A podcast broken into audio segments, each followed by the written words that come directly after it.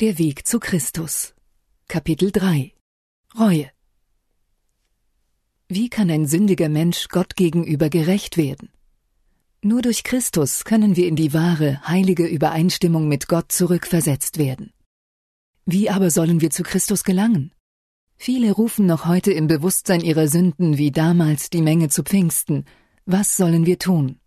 Die Antwort des Apostels Petrus war, tut Buße. Bei anderer Gelegenheit antwortete er, So tut nun Buße und bekehret euch, dass eure Sünden vertilgt werden. Apostelgeschichte 2, Vers 37 und 38. Apostelgeschichte 3, Vers 19. Wahre Buße schließt aufrichtige Traurigkeit über unsere Sünden und Abkehr von ihnen ein. Wir werden sie nicht ablegen, bis wir ihre Sündhaftigkeit erkannt haben. Eine wirkliche Veränderung in unserem Leben wird erst dann eintreten, wenn wir von Herzen der Sünde abgesagt haben. Viele missverstehen die wahre Bedeutung der Buße. Sie sind traurig über ihre Sünden. Ja, sie bekehren sich äußerlich, weil sie sich vor den Leiden fürchten, die ihre Missetaten über sie bringen. Das ist keine Buße im Sinne des Wortes Gottes. Solche Menschen beklagen die Folgen ihrer Sünden statt die Sünde selbst. So klagte und jammerte auch Esau, als er sein Erstgeburtsrecht für immer verloren sah. Bileam erkannte und bekannte seine Schuld, als der Engel ihm mit gezogenem Schwert in den Weg trat. Wohl fürchtete er für sein Leben, von wahrer Buße, von wahrer Bekehrung, von wahrem Abscheu vor der Sünde sehen wir jedoch keine Spur. In ähnlichem Geiste rief Judas Ischariot aus, nachdem er seinem Herrn und Meister verraten hatte, ich habe übel getan, dass ich unschuldig Blut verraten habe. Matthäus 27, Vers 4. Das Geständnis wurde seinem schuldgeplagten Herzen durch das entsetzliche Bewusstsein der Verdammnis und den furchtbaren Ausblick auf das Gericht abgerungen. Die Folgen der Sünde erfüllten ihn mit Schrecken. Nichts lässt jedoch auf tiefe Traurigkeit, auf wirkliches Herzeleid darüber schließen, dass er den schuldlosen Sohn Gottes verraten und den Heiligen Israels verleugnet hatte.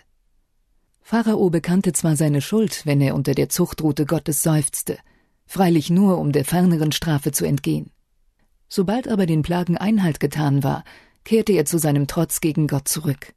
Alle diese Männer beklagen wohl die Folgen ihrer Sünden, jedoch nicht die Sünde selbst. Ergibt sich aber ein Herz dem Einfluss des Geistes Gottes, dann erwacht das Gewissen. Dann empfindet der Sünder etwas von der Tiefe und Heiligkeit des göttlichen Gesetzes – der Grundlage seiner Herrschaft im Himmel und auf Erden. Das Licht, welches alle Menschen erleuchtet, die in diese Welt kommen, leuchtet in die geheimen Falten seines Herzens und macht die verborgenen Dinge der Finsternis offenbar. Johannes 1, Vers 9. Eine volle Überzeugung ergreift Besitz von Kopf und Herz. Einerseits ahnt der Sünder etwas von der Gerechtigkeit des ewig Treuen und erschrickt bei dem Gedanken, in seiner Schuld und Unreinheit vor dem Herzenskündiger erscheinen zu müssen. Andererseits sieht er die Liebe Gottes, erkennt des Höchsten wunderbare Heiligkeit und schmeckt die Freuden aus dem Besitz eines reinen Herzens. Es verlangt ihn danach, gereinigt und wieder in die Gemeinschaft mit Gott versetzt zu werden. Deutlich zeigt David in seinem Gebet nach seinem Fall die wahre Betrübnis über die Sünde. Seine Buße war tief und aufrichtig. Wir hören nichts von einer Beschönigung seiner Schuld. Auch veranlasste ihn nicht der Wunsch, dem angedrohten Gericht zu entrinnen zu seinem Gebet. David sah das Ungeheure seiner Übertretung. Er erkannte seine innere Befleckung. Er fühlte tiefen Abscheu vor seiner Sünde. Er bat nicht allein um Vergebung, sondern auch um Reinheit des Herzens. Ihn dürstete nach wahrer Heiligkeit, danach wieder in vollen Frieden und in Gemeinschaft mit Gott zu kommen. Wohl dem, dem die Übertretungen vergeben sind, dem die Sünde bedeckt ist. Wohl dem Menschen, dem der Herr die Missetat nicht zurechnet, in des Geist kein Falsch ist. Gott sei mir gnädig nach deiner Güte und tilge meine Sünden nach deiner großen Barmherzigkeit. Wasche mich wohl von meiner Missetat und reinige mich von meiner Sünde. Denn ich erkenne meine Missetat und meine Sünde ist immer vor mir. An dir allein habe ich gesündigt und übel vor dir getan. Entsündige mich mit Isop, dass ich rein werde. Wasche mich, dass ich schneeweiß werde. Schaffe in mir, Gott, ein reines Herz und gib mir einen neuen, gewissen Geist. Verwirf mich nicht von deinem Angesicht und nimm deinen Heiligen Geist nicht von mir. Errette mich von den Blutschulden, Gott, der du mein Gott und Heiland bist, dass meine Zunge deine Gerechtigkeit rühme. Psalm 34, Vers 1 und 2. Psalm 51, Vers 3 bis 16. Eine solche Buße bringen wir nie aus eigener Kraft zustande, sondern nur durch Christus, der in die Höhe aufgefahren ist und den Menschen Gaben verliehen hat.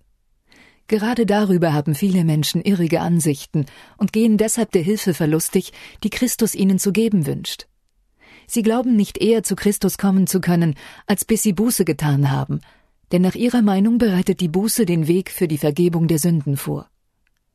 Wohl muss die Buße der Sündenvergebung vorausgehen, denn nur ein geängstigtes und zerschlagenes Herz fühlt die Notwendigkeit eines Erlösers. Muss aber ein Sünder warten, bis er Buße getan hat, ehe er zu Jesus kommen kann? Soll der Mangel der Buße ein Hindernis sein zwischen dem Sünder und dem Heiland? Die Bibel lehrt an keiner Stelle, dass der Sünder Buße tun muss, ehe er der Einladung Christi Folge leisten kann.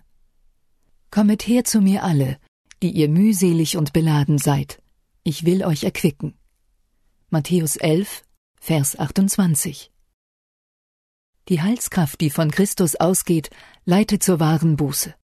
Petrus machte den Israeliten dies mit den Worten klar Den hat Gott durch seine rechte Hand erhöht zu einem Fürsten und Heiland, zu geben Israel Buße und Vergebung der Sünden. Apostelgeschichte 5, Vers 31. Wir können ebenso wenig ohne den Geist Christi, der das Gewissen weckt, Buße tun, wie wir ohne Christus Vergebung unserer Sünden erhalten. Christus ist die Quelle jedes rechten Beweggrundes. Er allein kann unseren Herzen Feindschaft gegen die Sünde einpflanzen. Jeder aufrichtige Wunsch nach Wahrheit und Reinheit, jede Überzeugung von unserer Sündhaftigkeit ist ein deutlicher Beweis dafür, dass der Heilige Geist an uns wirkt. Jesus sprach dies aus mit den Worten Wenn ich erhöht werde von der Erde, so will ich sie alle zu mir ziehen. Johannes 12, Vers 32 Christus muss dem Sünder als der Heiland offenbart werden, der für die Sünden der Welt in den Tod ging. Wenn wir den Sohn Gottes am Kreuz auf Golgatha anschauen, dann beginnt das Geheimnis der Erlösung sich für uns zu enthüllen. Die Güte Gottes leitet uns zur Buße. Christus hat durch sein Leiden und Sterben für uns Sünder eine unbegreifliche Liebe offenbart. Betrachtet der Sünder diese Liebe, dann wird das harte Herz erweicht, das Gemüt bewegt und mit Zerknirschung erfüllt. Es ist wahr, dass die Menschen sich zu Zeiten ihrer sündhaften Wege schämen, dass sie manche ihrer bösen Gewohnheiten aufgeben, ehe sie sich zu Christus gezogen fühlen. Aber wenn die Menschen sich der Besserung befleißigen, wenn in ihnen das ernste Verlangen rege wird, recht zu handeln, so treibt sie nur die Macht Christi dazu an. Ein ihnen unverständlicher Einfluss übt seine Macht auf sie aus, das Gewissen ist erwacht, infolgedessen wird der Lebenswandel besser. Wenn Christus ihr Augenmerk auf sich und sein Kreuz lenkt, wenn sie erkennen, dass ihre Sünden ihn durchbohrt haben, dann wendet sich das Gesetz an ihr Gewissen. Die Verderbtheit ihres Lebens, die Verstockung ihres Herzens wird ihnen offenbar. Sie fangen an, etwas von der Gerechtigkeit Christi zu begreifen und rufen aus, was ist die Sünde, dass sie solch großes Opfer zur Erlösung erheischt? War all diese Liebe, all dieses Leiden, all diese Demütigung nötig? damit wir nicht verloren gehen, sondern das ewige Leben ererben? Der Sünder kann sich solcher Liebe widersetzen. Er kann sich weigern, sich Christus näher bringen zu lassen. Doch wenn er sich nicht sträubt, wird er zu Jesus gezogen werden. Wenn der Sünder den Ratschluss der Erlösung erkannt hat, dann wird er in aufrichtiger Buße für seine Sünden, welche die Ursache der Leiden des teuren Gottessohnes gewesen sind, zum Fuße des Kreuzes geführt werden. Dieselbe göttliche Kraft, die in der Natur wirkt, spricht zu den Herzen der Menschen. Sie erweckt in ihnen ein unaussprechliches Verlangen nach etwas, was sie noch nicht haben. Die Dinge dieser Welt können ihr Sehnen nicht stillen. Gottes Geist arbeitet an ihnen, nach den Gütern zu streben, die allein Friede und Ruhe geben, der Gnade Christi und der Freude, die aus der Heiligkeit kommt. Unser Heiland wirkt fortwährend durch sichtbare Einflüsse an den Menschen, um sie von den unbefriedigenden Freuden der Sünde zu den unendlichen Segnungen, die in ihm zu finden sind, hinzuführen. An alle, die vergebens aus den löcherigen Brunnen dieser Welt zu schöpfen suchen, ergeht noch heute die göttliche Botschaft. Wen dürstet, der komme. Und wer der will, der nehme das Wasser des Lebens umsonst. Offenbarung 22, Vers 17. Ihr, die ihr von Herzen nach besseren Gütern verlangt, als die Welt sie geben kann, vernehmt doch in dieser Sehnsucht die lockende Stimme Gottes. Betet zu ihm um wahre Buße. Bittet ihn, dass er euch Christus in seiner unendlichen Liebe und vollkommenen Reinheit offenbare. Das Leben des Heilandes ist ein herrliches Beispiel der Grundsätze des göttlichen Gesetzes. Liebe Gott über alles und deinen Nächsten wie dich selbst. In Güte und uneigennütziger Liebe ging sein Leben auf. Wenn wir auf ihn blicken, wenn die göttlichen Strahlen erlösender Liebe auf uns fallen, erst dann erkennen wir recht die Sündhaftigkeit unserer eigenen Herzen. Wie einst Nikodemus haben auch wir uns vielleicht mit dem Bewusstsein geschmeichelt, dass unser Lebenswandel rechtschaffen gewesen ist, dass unser sittliches Empfinden keinen Schatten aufweist, und halten es deshalb nicht für nötig, uns vor Gott wie ein gemeiner Sünder zu demütigen. Wenn Christus uns aber mit seinem Licht erleuchtet, dann erkennen wir die unreine Beschaffenheit unserer Herzen, die Selbstsucht unserer Beweggründe, die Feindschaft gegen Gott, durch die jegliche Handlung unseres Lebens entstellt worden ist. Dann wird uns bewusst, dass unsere Gerechtigkeit wirklich wie ein unflätig Kleid ist, und dass allein das Blut Christi uns von der Befleckung der Sünde reinigen und unsere Herzen nach seinem Bilde erneuern kann. Jesaja 64, Vers 5 Ein Strahl der Herrlichkeit Gottes, ein Abglanz der Reinheit Christi, der unser Innerstes durchdringt, lässt jeden hässlichen Fleck an uns deutlicher hervortreten und offenbart unsere menschlichen Fehler und Schwächen, unsere unheiligen Wünsche und Begierden, die Untreue unserer Herzen, die Unreinheit unserer Lippen. Die Treulosigkeit des Sünders, der das Gesetz Gottes für ungültig erklären will, wird sichtbar. Der Geist des Herrn bricht seinen Hochmut und demütigt ihn. Der Sünder verabscheut sich selbst, wenn er das reine, unbefleckte Wesen Christi betrachtet. Als der Prophet Daniel die Herrlichkeit Gottes schaute, die den zu ihm gesandten himmlischen Boten umgab, da überwältigte ihn das Gefühl seiner eigenen Schwäche und Unvollkommenheit. Er beschrieb die Wirkung dieser wunderbaren Begebenheit mit folgenden Worten ich blieb allein und sah dies große Gesicht. Es blieb aber keine Kraft in mir, und ich ward sehr entstellt und hatte keine Kraft mehr. Daniel 10, Vers 8 Ein in solcher Weise gerührtes Herz lernt Selbstsucht und Eigenliebe hassen. Es beginnt unter dem Beistand der Gerechtigkeit Christi nach der Reinheit des Herzens zu streben, die im Einklang mit dem Gesetz Gottes und der Liebe Christi steht. Der Apostel Paulus schreibt, er sei nach der Gerechtigkeit im Gesetz gewesen unsträflich. Philippa 3, Vers 6. Soweit also die äußeren Werke in Betracht kamen. Aber als er die geistige Seite, die innere Deutung verstanden hatte, erkannte er sich als Sünder. Nach dem Buchstaben des Gesetzes beurteilt, wie es die Menschen auf das äußere Leben anwenden, hatte sich der Apostel der Sünde enthalten.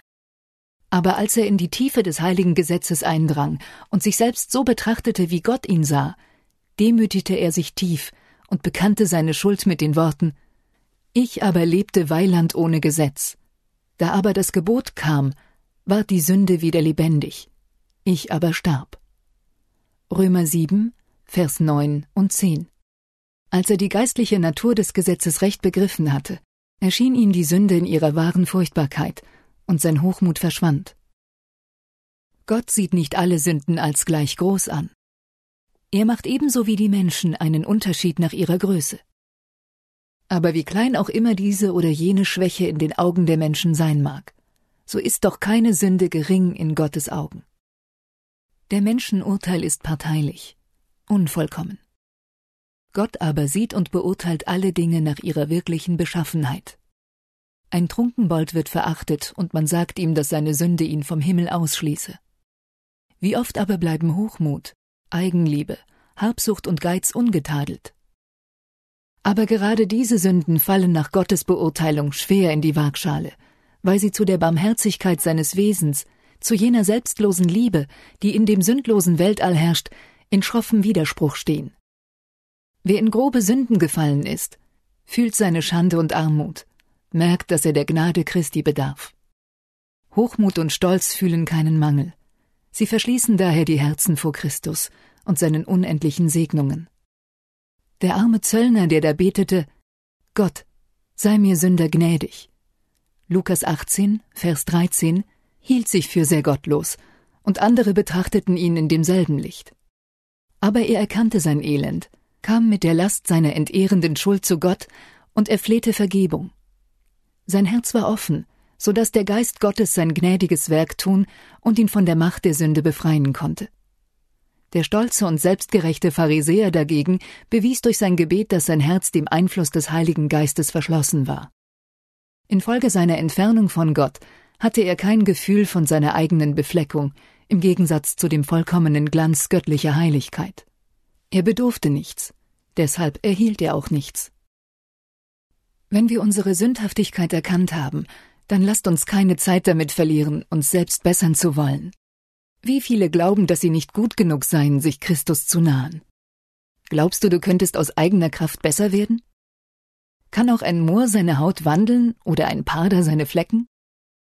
So könnt ihr auch Gutes tun, die ihr des Bösen gewohnt seid. Jeremia 13, Vers 23. Unsere Hilfe steht einzig bei Gott. Wir dürfen nicht auf stärkeren Glauben, bessere Gelegenheiten oder heiligere Menschen warten. Wir können nichts durch uns selbst erreichen. Wir müssen zu Christus kommen, wie wir sind. Niemand aber betrüge sich selbst mit dem Gedanken, dass Gott in seiner großen Liebe und Barmherzigkeit auch solche selig machen werde, die sich seiner Gnade widersetzen. Nur im Licht des Kreuzes erkennen wir die außerordentliche Sündhaftigkeit der Sünde.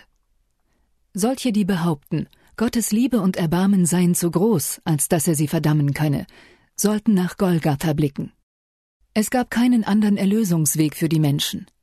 Ohne das Opfer am Kreuz konnten sie nicht der Sündenmacht entrinnen und in die Gemeinschaft der Heiligen zurückversetzt werden. Es war für sie unmöglich, wieder teilzuhaben am geistlichen Leben. Christus nahm deshalb die Schuld der Sünder auf sich und litt an ihrer Stadt. Die Liebe, das Leiden und der Tod des Sohnes Gottes legen Zeugnis ab von der furchtbaren Größe der Sünde und machen es verständlich, dass wir nur dann ihrer Macht entfliehen und auf ein höheres Leben hoffen können, wenn wir Christus untertan werden. Unbußfertige Menschen entschuldigen sich oft damit, dass sie von den bekenntlichen Christen sagen, ich bin so gut wie Sie. Sind Sie doch nicht selbstverleugnender, nicht nüchterner oder umsichtiger in Ihrem Lebenswandel als ich. Sie lieben die Freuden und Vergnügungen der Welt gerade so wie ich. Auf diese Weise entschuldigen sie ihre eigene Pflichtvergessenheit mit den Fehlern jener. Aber die Sünden und Schwächen anderer sind keine Entschuldigung für die Menschen, denn der Herr hat uns kein irrendes menschliches Vorbild gegeben. Der unbefleckte Gottessohn ist uns zum Beispiel gesetzt, und solche, die über die verkehrte Lebensführung bekenntlicher Christen klagen, sollten selbst mit ihrem Wandel ein besseres Beispiel geben.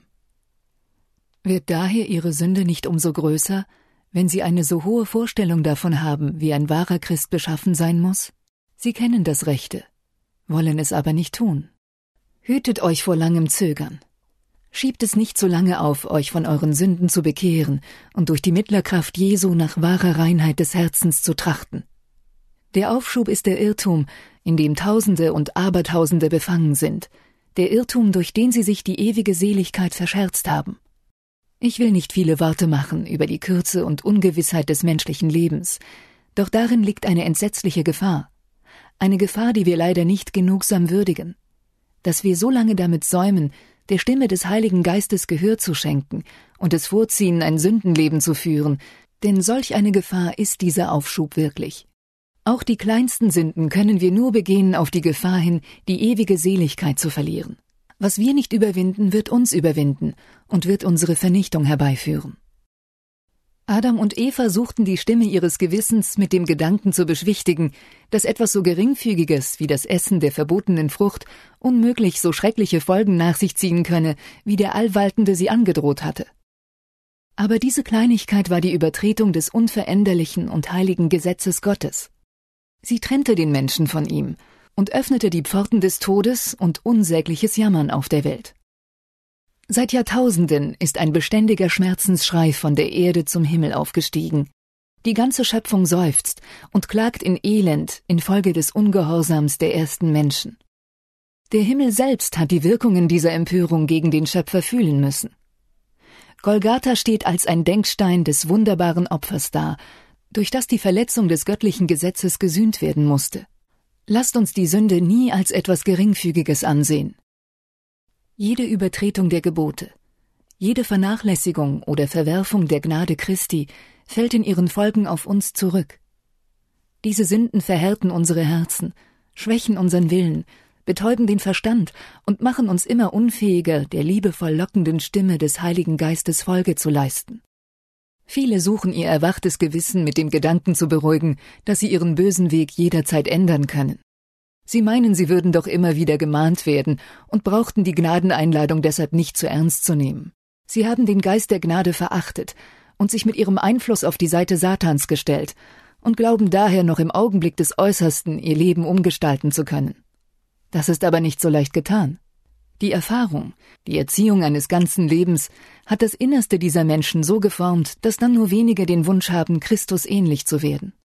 Ein falscher Wesenszug, ein sündhaftes Verlangen, geraume Zeit in uns gehegt und gepflegt, ist wohl imstande, die Kraft der Heilsbotschaft aufzuheben.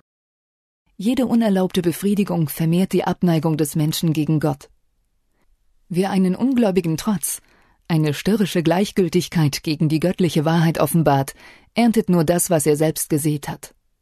In der ganzen Bibel finden wir keine ernstere Warnung vor dem Spiel mit dem Bösen als die, er wird mit dem Strick seiner Sünde gehalten werden. Sprüche 5, Vers 22. Christus ist stets bereit, uns von der Sünde zu erlösen, doch er zwingt uns nicht dazu.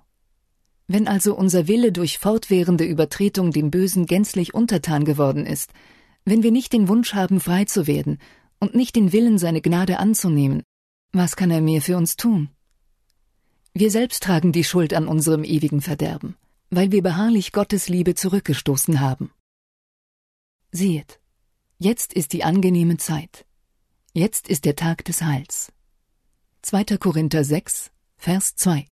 Heute, so ihr hören werdet seine Stimme, so verstocket eure Herzen nicht.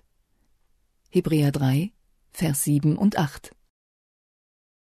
Ein Mensch sieht, was vor Augen ist. Der Herr aber sieht das Herz an. 1. Samuel 16, Vers 7. Das menschliche Herz in dem Freude und Leid beieinander wohnen, das irrende, launische Herz, die Wohnstätte so vieler Unreinheit und Heuchelei. Gott kennt die Beweggründe, Absichten und Vorsätze des Menschen. Geht zu ihm mit eurem befleckten, unreinen Herzen, öffnet seinem allsehenden Auge die Winkel eures Innern und ruft aus Erforsche mich, Gott, und erfahre mein Herz. Prüfe mich und erfahre, wie ich's meine. Und siehe, ob ich auf bösem Weg bin und leite mich auf ewigem Wege. Psalm 139, Vers 23. Viele nehmen einen Verstandesglauben oder eine bloße Form von Gottseligkeit an, ohne dass ihr Herz gereinigt ist. Lasst unser Gebet sein, schaffe in mir Gott ein reines Herz und gib mir einen neuen, gewissen Geist. Psalm 51, Vers 12. Seid aufrichtig eurem eigenen Herzen gegenüber. Seid ebenso ernst und beständig, als ob euer irdisches Leben davon abhinge. Denn dieses Ringen nach Reinheit muss zwischen Gott und eurer Seele für die Ewigkeit entschieden werden. Eine nur trügerische Hoffnung hat den ewigen Tod zur Folge. Sucht in der Heiligen Schrift mit Gebet. Sie zeigt euch im Gesetz Gottes und im Leben Christi die herrlichen Grundsätze der Heiligung, ohne welche wird niemand den Herrn sehen. Hebräer 12, Vers 14. Sie überzeugt euch von euren Sünden, offenbart aber auch den Weg zur Rettung. Folgt ihr. Gottes Stimme spricht durch sie zu euch. Verzweifelt nicht in Anbetracht der Ungeheuerlichkeit eurer Sündenschuld im Hinblick auf euren tatsächlichen Zustand. Christus kam in die Welt, um Sünder zu retten. Wir versöhnen nicht Gott mit uns, sondern, o überschwängliche Liebe, Gott in Christus versöhnte die Welt mit ihm selber. 2. Korinther 5, Vers 19. Er wirbt in innigster Liebe um die Herzen seiner irrenden Söhne und Töchter. Irdische Eltern können mit den Schwächen und Fehlern ihrer Kinder nicht so geduldig sein, wie Gott mit denen verfährt, die er zu retten sucht. Keiner wäre imstande gewesen, herzlicher für den Übertreter zu bitten, als er es getan hat. Von keines Menschen Lippen flossen zartere Bitten für den Erdenpilger. Alle seine Verheißungen, seine Warnungen atmen unaussprechliche Liebe. Wenn Satan euch zuflüstert, dass ihr große Sünder seid, dann blickt zu eurem Erlöser auf und redet von seinen Verdiensten. In seinem Lichte findet ihr allein Hilfe. Erkennt eure Sünden, doch ruft dem Bösen zu, das ist gewisslich wahr und ein teuer wertes Wort, dass Christus Jesus gekommen ist in die Welt, die Sünder selig zu machen. 1. Timotheus 1, Vers 15. Sagt ihm auch, dass ihr durch diese unvergleichliche Liebe gerettet sein wollt. Jesus richtete an Simon eine Frage, die zwei Schuldner betraf. Der eine schuldete seinem Herrn eine kleine, der andere eine sehr große Summe. Der Herr schenkte sie ihnen beiden. Christus fragte nun Simon, welcher wohl von den beiden Schuldnern den Herrn am meisten lieb hätte. Simon antwortete darauf, Ich achte, dem er am meisten geschenkt hat. Lukas 7, Vers 43. Wir alle haben schwer gesündigt, aber Christus ist gestorben, damit wir Vergebung erlangen. Die Verdienste seines Opfers genügen, uns mit dem Vater zu versöhnen. Die, denen er am meisten vergeben, werden ihn am meisten lieben und werden seinem Thron am nächsten stehen und ihn für seine große Liebe und sein unendliches Opfer loben und preisen. Wenn wir die Liebe Gottes erkennen, dann verstehen wir auch die Sündhaftigkeit der Sünde. Wenn wir auf die Retterhand schauen, die uns entgegengestreckt ist, wenn wir etwas ahnen von der Tragweite des Opfers, das Christus für uns gebracht hat, dann werden unsere Herzen in Liebe und Dankbarkeit, aber auch in Reue und